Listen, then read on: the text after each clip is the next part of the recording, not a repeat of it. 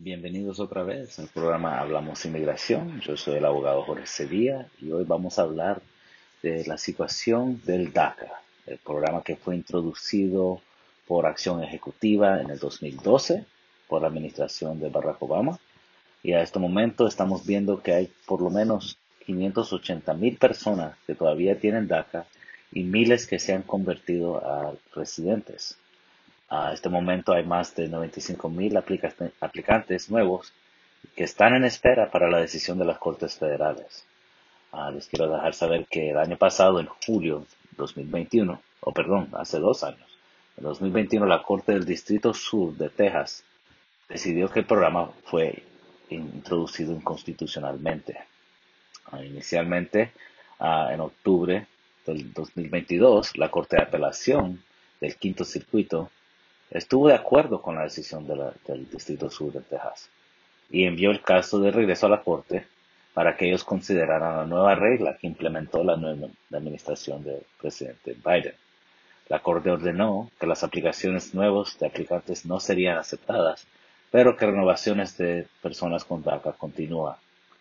A este momento todavía está el, caso todavía está con la Corte ah, del Distrito Sur para determinar si la regla que fue implementada en el 2022 fue autorizada correctamente bajo la Constitución.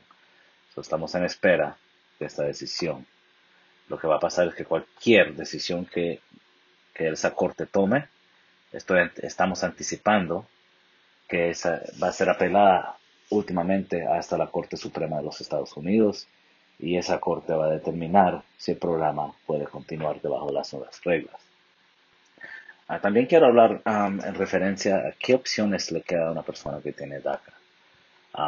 en varias instancias se han visto que a personas que se han casado ah, han podido cambiar su estatus en base a su matrimonio y en ciertos casos han podido pedir un perdón por la entrada ilegal o indocumentada que tuvieron ellos cuando fueron niños.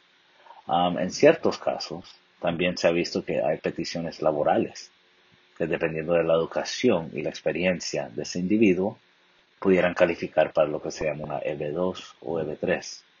En estas instancias se pudiera aplicar y ver si se pudiera cambiar del estatus de la protección de DACA a algo más seguro como residencia permanente. Entonces, por favor, manténgase sintonizado a mi programa, Hablamos Inmigración,